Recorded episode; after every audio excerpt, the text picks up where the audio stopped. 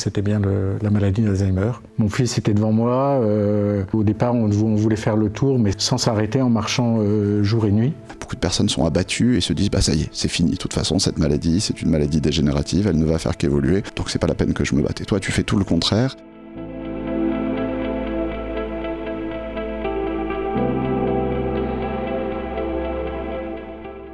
Bruno, bonjour. Bonjour. Est-ce que tu peux peut-être te présenter? Oui, volontiers. Bruno Metnaz, j'ai 56 ans. Je suis marié, j'ai quatre enfants qui sont même des grands enfants euh, aujourd'hui. Je peux dire de plus, c'est que je suis euh, un grand passionné de, tout ce qui touche à l'univers de la montagne. Moi, je suis donc euh, Emmanuel Cogna. Je suis donc médecin, neurologue au Centre de neurologie cognitive, qui est un centre mémoire situé à la Riboisière Fernand Vidal à Paris. Nous avons été invités aujourd'hui à parler ensemble de la maladie d'Alzheimer, un sujet qui te, qui te concerne. Je ne sais pas par quoi tu voudrais qu'on commence éventuellement, s'il y a des sujets qui te tiennent à cœur autour de, de ce thème-là. Alors euh, oui, il y a beaucoup de sujets qui me tiennent à cœur parce que je, en fait, depuis que je sais que, que je suis donc diagnostiqué Alzheimer, euh, j'ai voulu en savoir davantage et, même beaucoup sur, euh, sur la maladie. Et notamment, euh, j'ai attrapé un peu par les, médecins, par d'autres, des vidéos que je suis allé voir, etc.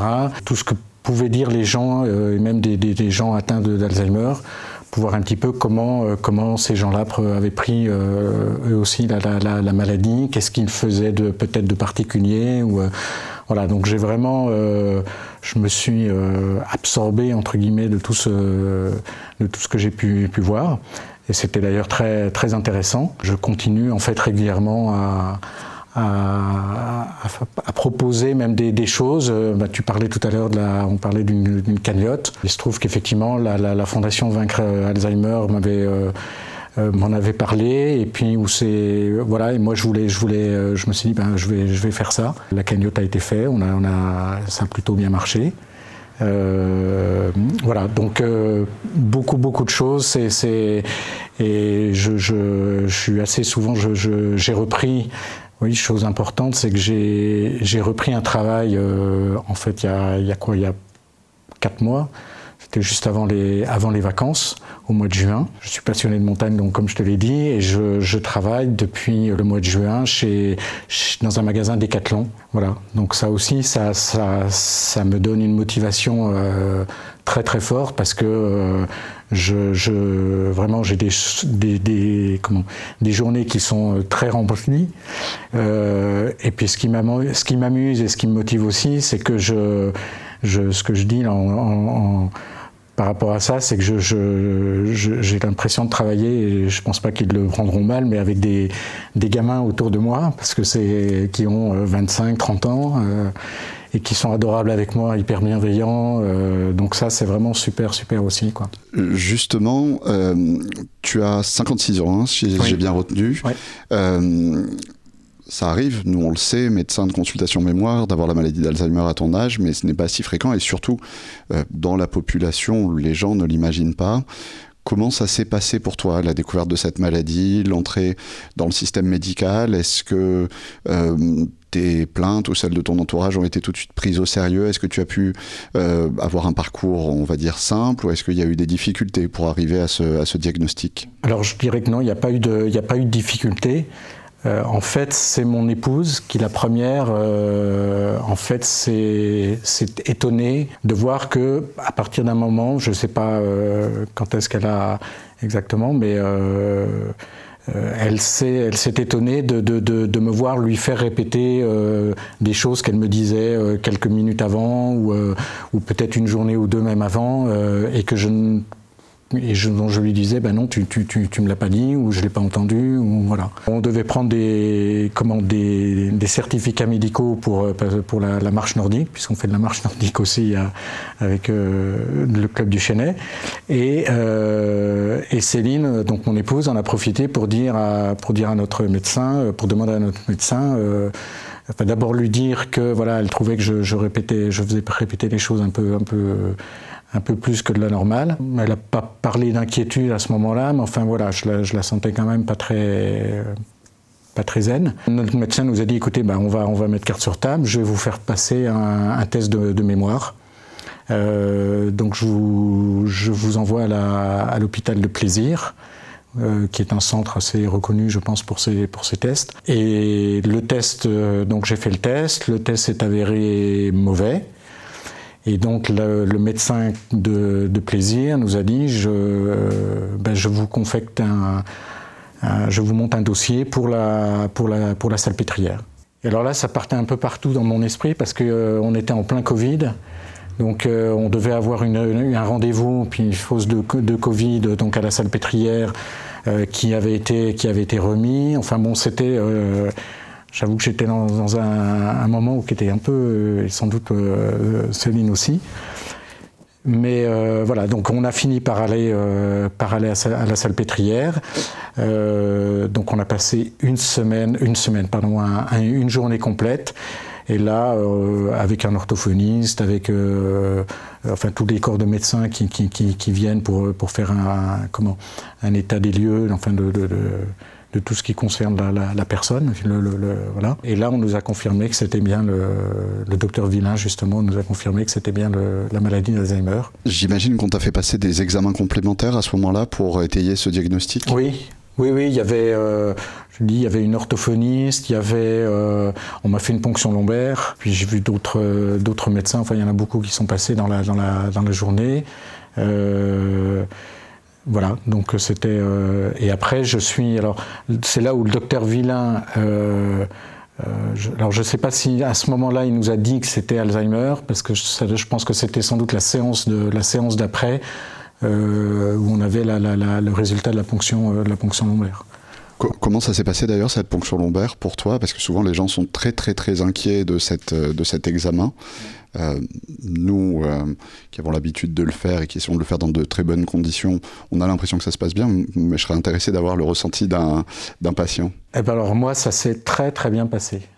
J'ai le souvenir là, euh, puisqu'on en parle je n'ai rien senti et j'étais même à tel point que j'ai demandé à, la, personne, enfin au, qui, me, qui me piquait, je lui ai dit mais vous, vous, vous me piquez là ou euh, mais voilà, c'était vraiment. Euh, ça, passait très vite. Enfin, j'étais. Euh, non, non, ça s'est vraiment très très bien, très très bien passé.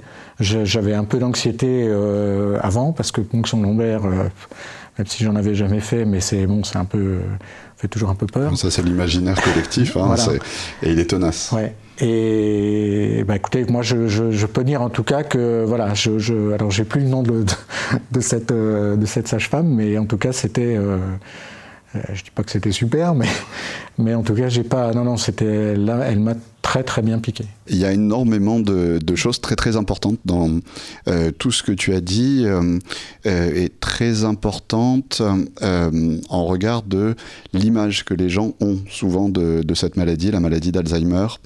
Euh, qui est, euh, et il y a beaucoup de raisons à ça, mais qui est une image très négative, très pessimiste souvent, euh, avec des gens qui l'approchent, et quand je parle de gens, c'est y compris le corps médical, d'une manière très très résignée, parce que on reste sur l'idée qu'aujourd'hui il n'y a pas de traitement curatif, et de là, on s'imagine qu'il n'y a rien à faire, ce qui est, ce qui est faux, bien sûr, on adopte une attitude très passif vis-à-vis de cette maladie. On, a, on ne cherche pas nécessairement à la diagnostiquer avec précision. Et ton histoire, c'est tout le contraire. Euh, alors même que tu es jeune, euh, que bah, c'est un peu inhabituel, ton médecin traitant a su prendre au sérieux euh, ta plainte et, celle de, de, de, ton épouse plainte, c'est pas un joli terme, mais c'est notre, notre terme médical pour parler du fait qu'il y a quelque, on, perçoit un problème dans, euh, au niveau de la mémoire. Et d'ailleurs, euh, c'est d'autant plus important pour nous médecins, je pense, quand c'est l'accompagnant qui amène une personne pour sa mémoire. Parce que dans cette maladie-là, on ne se rend pas toujours facilement compte de ces, de ces gènes. J'ai l'impression que toi, c'est ton cas, mais beaucoup de patients ont du mal à se rendre compte et quand c'est l'accompagnant, nous on sait qu'il faut prendre ça euh, très au sérieux et ton médecin traitant a su le faire, euh, ce qui est très important parce qu'entre guillemets ça a fait gagner du temps dans ta prise en charge. Souvent le médecin dit oui bon bah vous êtes jeune, euh, c'est pas grand chose, on se reverra dans six mois et c'est bien qu'il ait pris les choses au, au, sérieux tout de suite.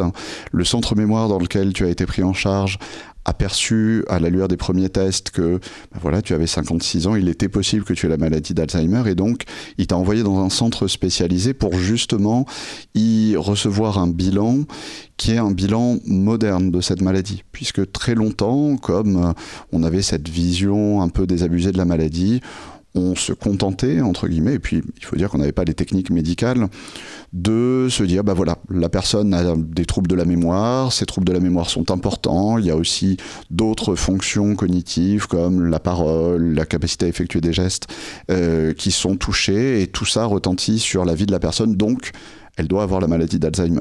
Mais on pouvait faire ce diagnostic que très tardivement dans l'évolution de la maladie, à un moment où vraiment, effectivement, à ce moment-là, on avait peu de ressources. Aujourd'hui, les choses ont changé.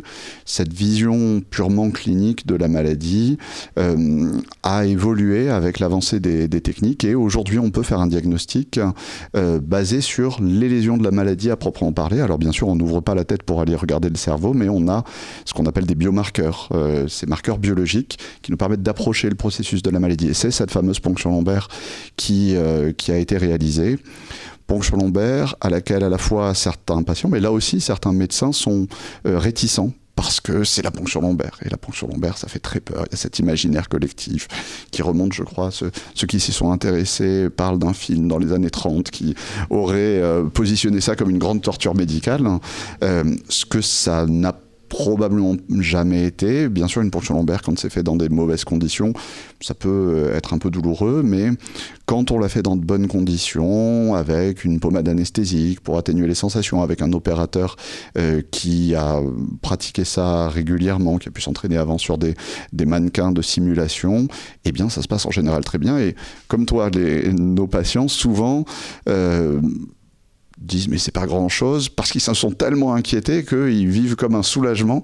Le fait que ça a été juste normal en fait mais euh, ils vivent ça comme un soulagement. Et cette ponction lombaire elle est importante parce que son avènement a créé un basculement. On a pu faire des diagnostics chez des personnes qui, comme toi, finalement, vont bien, euh, se plaignent de quelque chose, il y a quelque chose qui n'est pas normal, mais dans leur vie quotidienne, ils vivent euh, normalement ou quasiment normalement, et tu viens de, nous l'illustrer. Tu nous as dit que tu avais repris un travail alors que tu, euh, ne travaillais pas, donc c'est fantastique, et beaucoup de personnes pensent que c'est totalement inenvisageable. Et grâce à cette ponction lombaire, on fait un diagnostic très précoce, et ça permet d'adopter, c'est la dernière chose, après je te rends la parole, mais dernière chose qui est vraiment fantastique et très importante dans, dans ce que tu nous as dit, c'est d'adopter cette attitude euh, active euh, vis-à-vis de la maladie c'est pas toujours facile, il faut avoir les ressources personnelles, psychologiques pour le faire, mais beaucoup de personnes sont abattues et se disent bah ça y est, c'est fini. De toute façon, cette maladie, c'est une maladie dégénérative, elle ne va faire qu'évoluer.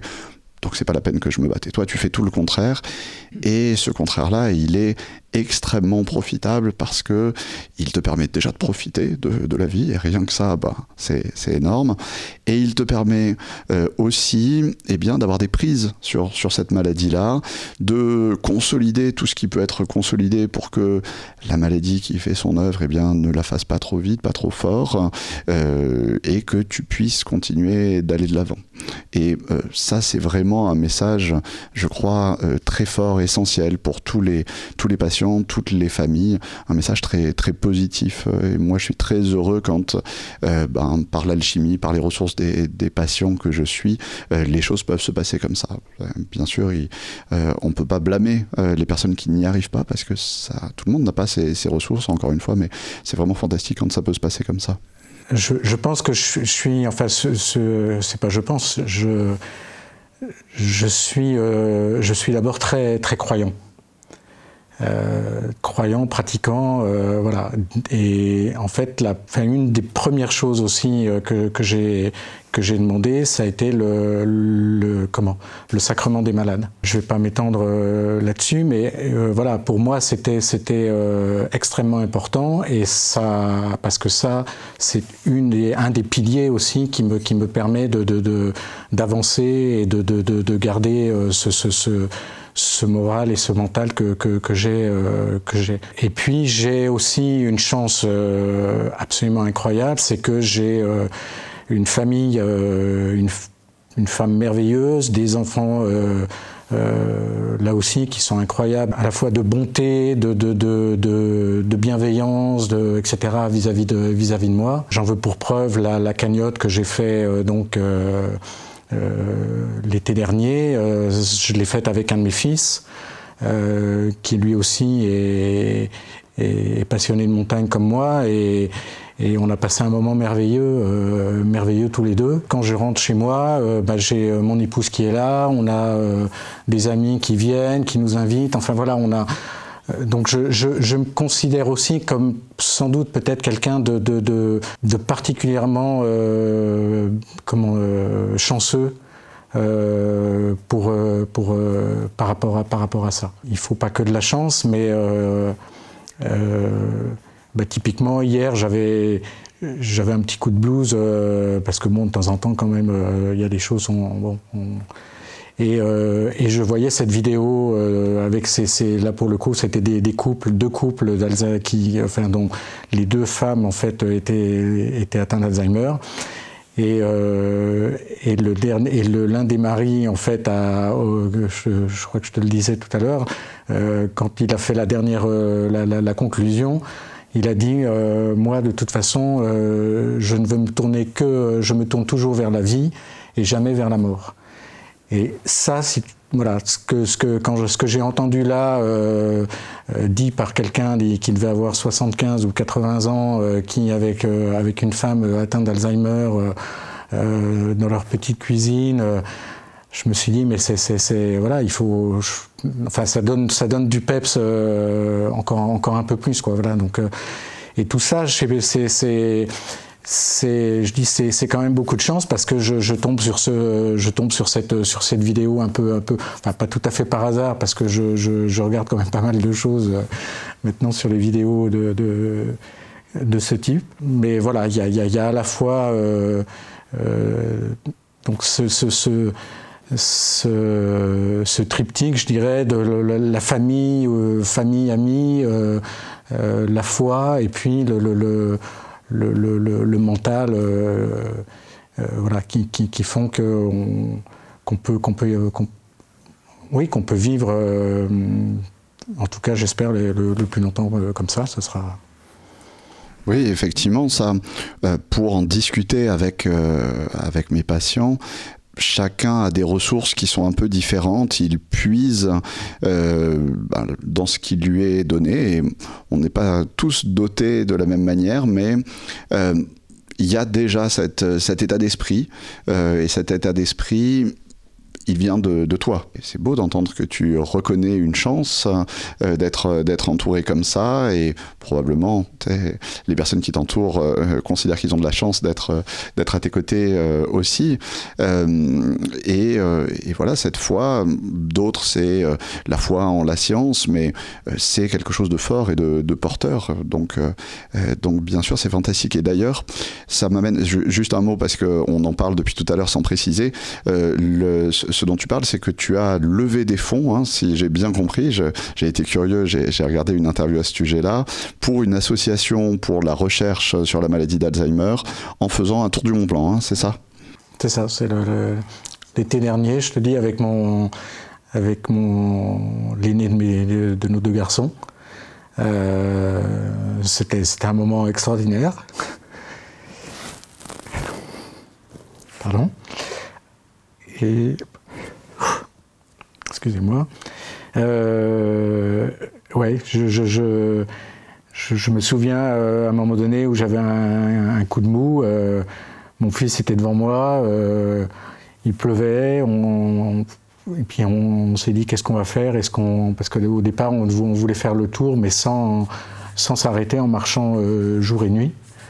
Et puis le premier jour, il, mis. Au début, il faisait très beau.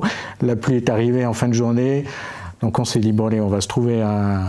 On va s'arrêter, on va passer une, euh, manger un bon, un bon repas, et puis on repartira demain matin, et puis il fera beau, euh, voilà. Et donc c'est ce qu'on a fait. On est arrivé dans un refuge, pardon, euh, qui était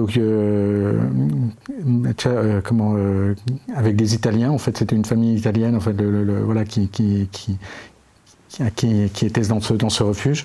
On a passé une super bonne soirée parce qu'il y avait justement un match de, foot. Enfin bon, bref, c'était voilà, une bonne, une bonne soirée. Et puis le lendemain, on est reparti, on est arrivé jusqu'au bout, donc on a marché à nouveau toute une journée, une nuit et tout le lendemain matin. Et c'était un moment, un moment magique. C'était voilà.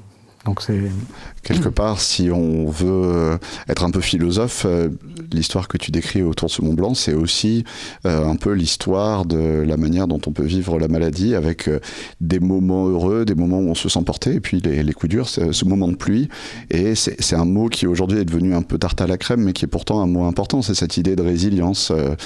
voilà, on doit faire face à un coup dur on, fait comme on peut, on serre les dents, on voit le, positif, on essaie de voir un peu plus loin et on l'encaisse et on, continue euh, et, on continue d'aller de l'avant. Je trouve que c'est joli. Euh, tu me parlais, pour continuer dans, cette idée un peu positive et active, que euh, une chose qui était importante pour toi, c'était la participation à la recherche médicale, et que tu t'étais engagé dans cette, cette direction-là. Comment ça t'est venu C'est le fait d'avoir été au contact de cette association C'est une idée de toute façon que, que, tu avais que si on est malade un jour et qu'on peut aider la recherche, il faut le faire. comment, tu te, comment ça t'est venu? Non, c'est euh, en fait, on c'était au cours d'un rendez-vous. Euh, euh, un rendez-vous avec le docteur Villain, un des premiers rendez-vous qu'on a fait, où j'ai dit assez rapidement au, au docteur que euh, s'il voulait des, que, je, que je me proposais euh, comme cobaye, entre guillemets, pour des, des tests de, de, de, médicaments, si jamais ça se, ça se faisait. il m'a voilà, il m'a dit qu'effectivement, ils, ils en faisaient assez, assez régulièrement. Et euh, quelques, quelques mois plus tard, je pense deux, deux, oui, deux ou trois mois plus tard, sans doute, voilà, on a un, médecin qui nous a qui nous a appelé pour nous dire euh, voilà qui, pouvait nous proposer qu'ils avaient besoin de cobayes entre guillemets et j'en ai discuté un petit peu avec mon épouse.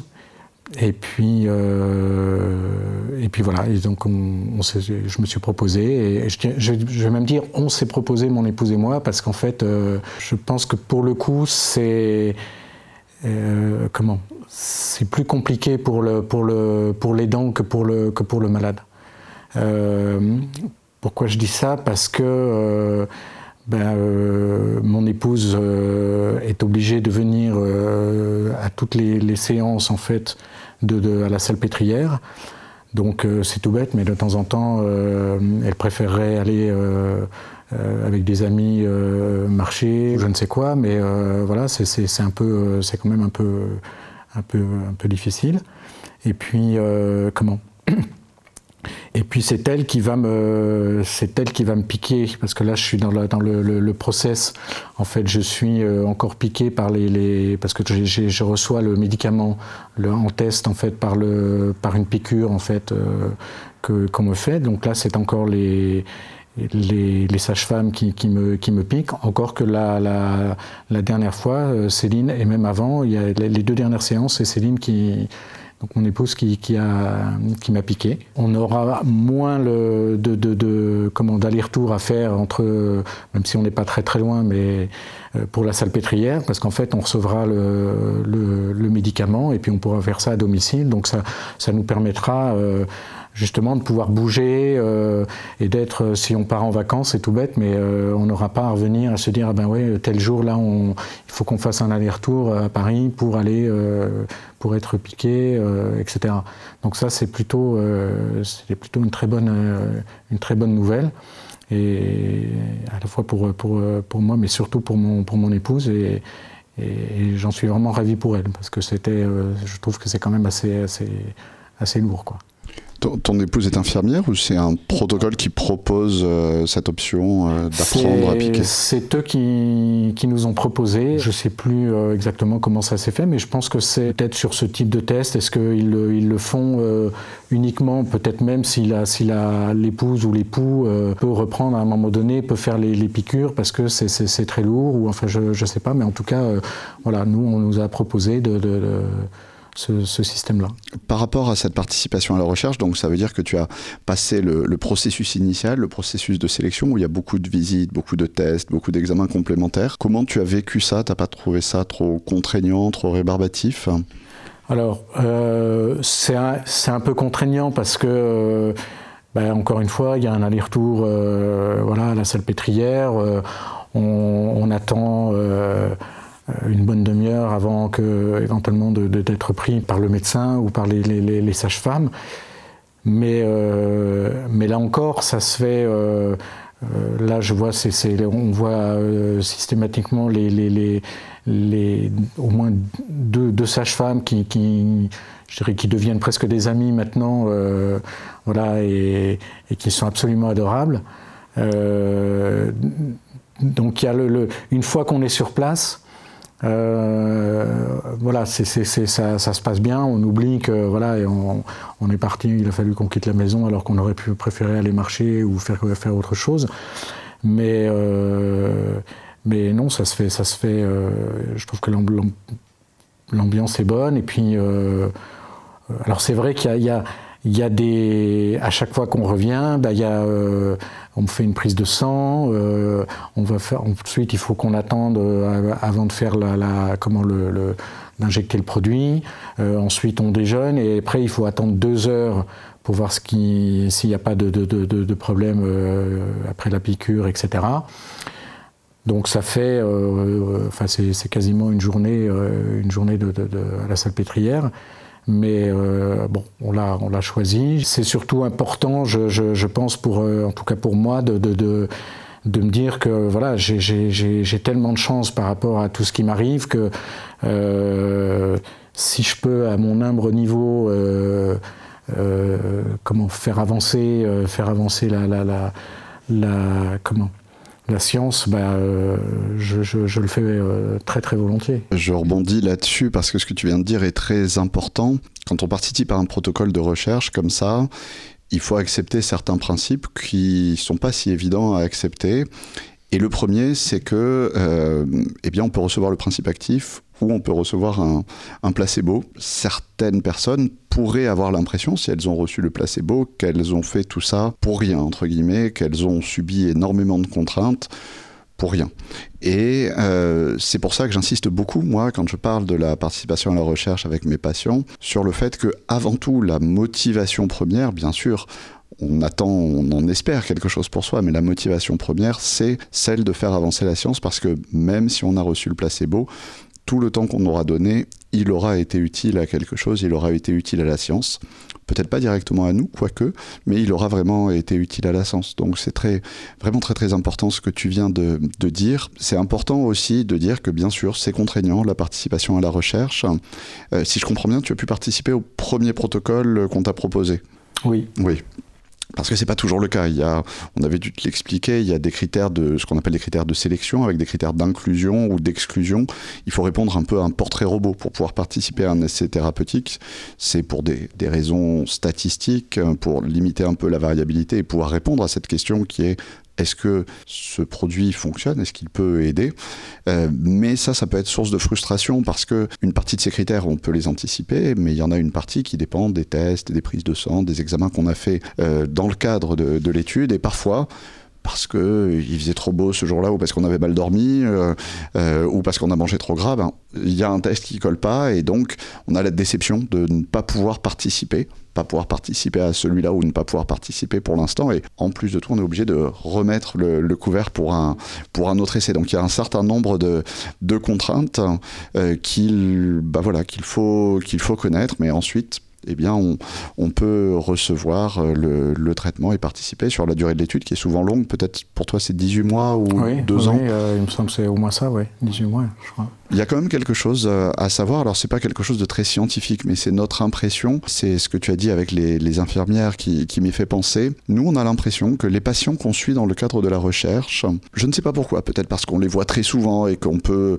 détecter y compris les petits problèmes de santé autres, peut-être parce qu'il y a cette relation privilégiée qui se crée, peut-être parce qu'ils se sentent dans une dynamique rien que le fait de participer à la recherche, même s'ils n'ont pas reçu le principe actif, leur apporte quelque chose en termes d'évolution de leur maladie. Peut-être ils sont restés plus euh, avec des prises sur la maladie, ça les, ça les aide à tenir, et on a cette impression elle n'est pas vérifiée, ça vaut ce que ça vaut, hein, c'est pas très scientifique, on a cette impression que voilà, leur maladie évolue un peu différemment de celle de ceux qui n'ont pas participé. Tout ça pour dire qu'il y a dans tous les cas, je pense, un bénéfice personnel, ne serait-ce que sur le plan du moral, sur le plan de, euh, de la relation avec la, maladie et, euh, et, le système médical qui, euh, qui joue, qui joue là-dedans.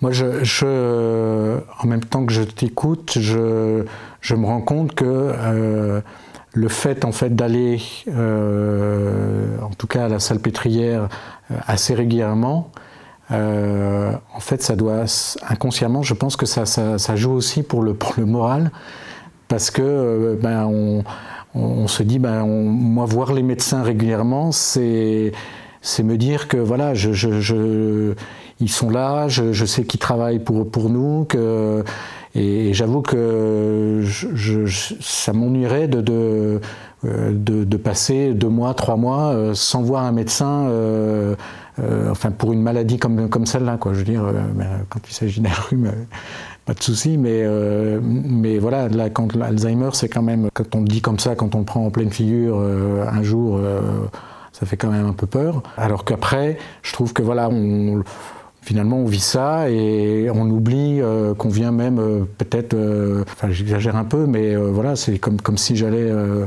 pas acheter mon pain, mais enfin il y a un petit peu quelque chose de, de, de ça qui est plutôt positif, je trouve, en ce qui me concerne. Ça, va exactement dans le sens de mes impressions, donc ça, ça les confirme, c'est super. Tu as dit aussi que la participation à la recherche, ça se faisait à deux, et c'est important parce qu'on ne le sait pas toujours. Alors ça se fait à deux, probablement pas dans tous les domaines, mais dans le domaine des, des maladies cognitives, ça se fait toujours à deux. On a besoin, parmi les paramètres qu'on évalue, de se faire une idée de la manière dont la maladie retentit sur le quotidien. Et on sait bien que même, alors là, sans aucune maladie, on est très très mauvais juge de soi-même. Alors a fortiori, quand la mémoire n'est plus euh, exactement ce qu'elle était, on on ne peut pas donner des informations précises sur comment se passe le quotidien. Donc il y a des échelles qui sont faites, qui font une évaluation double. L'impression de la personne elle-même, qui est très importante, et l'impression d'une personne qui vit à ses côtés ou qui est très proche d'elle, qui voit les choses de l'extérieur. Et grâce à ça, on se fait l'idée la plus précise, qui n'est pas parfaite, mais l'idée la plus précise de la manière dont la, la maladie retentit sur le quotidien. Mais de ce fait-là, eh bien, on est obligé de participer à deux. Cette personne qui accompagne doit participer, ça représente des contraintes pour elle, entre autres quand elle travaille euh, ou qu'elle a d'autres euh, d'autres activités, et ça nécessite, un, si ce n'est du dévouement, une implication de, de sa part. Et ça m'amène à un sujet qui, moi, me, me questionne et que je trouve assez important, qui est comment cette maladie pour toi en tout cas, euh, retentit sur cette, euh, cette vie personnelle, cette vie de couple, cette vie de famille Est-ce qu'elle a modifié quelque chose ou au contraire, est-ce que ben voilà, elle est rentrée dans, dans, votre quotidien sans changer quoi que ce soit euh, Comment ça se passe pour toi? Je dirais qu'elle est... Oui, là, là maintenant, elle est, elle, est rentrée dans notre, elle est rentrée dans notre vie. complètement, en bousculant quand même voilà, les, les, la vie qu'on avait avant et celle qu'on a maintenant, qui est un peu quand même un petit peu, un petit peu différente. Moi, j'ai l'impression de vivre la même chose, euh, enfin, comme si je vivais euh, comme avant. Je pense que c'est pas la même chose pour mon, pour mon épouse, et je pense que plus que jamais, il faut, il faut être très très vigilant vis-à-vis de, vis-à-vis de l'aidant. Tu veux dire d'un point de vue du soutien un peu psychologique? Ou de la vie de, couple, quand je parle de la vie de couple, c'est au sens large bien sûr, du fait de continuer à vivre euh, comme un couple euh. C'est les deux, je dirais. La lumière, entre guillemets, est mise sur le, sur le patient. Je trouve que c'est moins le, c'est, moins le cas euh, vis-à-vis de, vis-à-vis de, de, de l'aidant. Et je pense qu'il faut vraiment ne vraiment pas oublier, euh, enfin c'est hyper hyper important qu'il y a un malade, mais euh, le malade on s'occupe de lui, euh, il fait les tests, il fait etc. On le, on le, cajole, monsieur machin, ça va bien, etc. Il y a une, une, femme ou un mari à côté. Les enfants sont un peu moins impactés parce qu'ils ont leur vie, ils ont leurs copains, leurs copines, etc. Donc je pense que pour eux c'est beaucoup plus beaucoup plus simple, mais ils sont là aussi, donc c'est super. Mais vraiment pour les dents, j'insiste là-dessus parce que c'est, je pense qu'il faut, il faut vraiment être enfin, bien veiller à ça. Oui, c'est quelque chose euh, qui est su depuis assez longtemps, on a peut-être tardé un peu à vraiment accorder de, l'importance. Aujourd'hui, il y a de plus en plus de choses qui se développent pour soutenir les aidants. Nous, par exemple, on est en train de construire un groupe, ce qu'on appelle les ETP aujourd'hui, éducation thérapeutique patient et accompagnant, qui est un groupe pour justement aider les aidants à comprendre la maladie, parce que c'est important pour eux aussi, pour réfléchir à leur manière d'y réagir, de se positionner par rapport à cette maladie, euh, et tout simplement euh, pour leur, euh, leur faire sentir qu'ils sont considérés, justement, qu'on sait que ce qu'ils vivent n'est pas si facile. C'est aussi le rôle des associations de famille. Il y a en France plusieurs associations qui se sentent concernées, mais il y a vraiment une association de famille qui est nationale, qui est France Alzheimer, euh, qui est une association avec des antennes dans chaque euh, département, qui s'intéresse bien sûr aussi aux patients, mais qui à la base est une association d'aidants et qui propose énormément, énormément d'initiatives, des initiatives qui sont centrées sur les dents, avec des groupes de parole, des, euh, des journées d'information, des formations même, parce que parfois il y a certaines situations qui sont liées à la maladie auxquelles il n'est vraiment pas facile de faire face pour un aidant et euh, si on a quelques clés, on va pouvoir beaucoup mieux, beaucoup mieux le faire. Donc il y a des formations.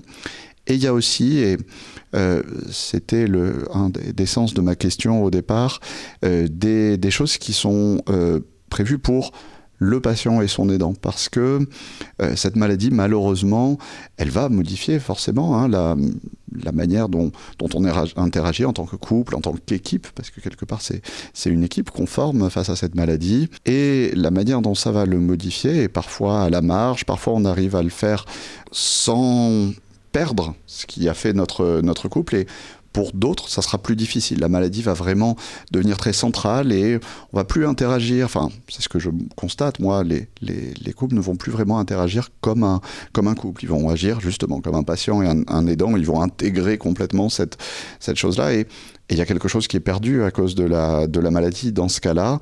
Et donc, bah, c'est important de garder ça. Soit on arrive à le faire tout seul, soit bah, les associations peuvent le faire. Euh, France Alzheimer propose des, des, visites de musées qui sont à la fois très stimulantes pour les dents et à la fois adaptées pour, euh, pour que les patients, même ceux qui ont des troubles de mémoire un peu plus importants, puissent en, en profiter. Ils proposent aussi des séjours patients aidants, euh, y compris pour les personnes, bien sûr, dans votre cas, c'est pas du tout adapté, mais y compris pour des personnes qui ont une maladie euh, un peu plus gênante où les, les, patients, par exemple, ne pourraient pas rester tout seuls toute une journée, et eh bien dans ce cas-là, il y a des accompagnateurs de manière à ce qu'il y ait des activités tous ensemble pour vraiment profiter, vraiment vivre des choses ensemble, et aussi des activités séparées pour ben, euh, accepter cette différence qui se fait parfois à certains moments de la maladie et que chacun puisse vraiment, vraiment profiter. donc cette, cette idée de continuer de, vivre euh, en dehors de la maladie me semble assez importante et j'ai l'impression que quand on arrive à le faire justement sur le plan du moral qui est très très important hein, pour, euh, pour avancer, ça se, passe, euh, ça se passe mieux.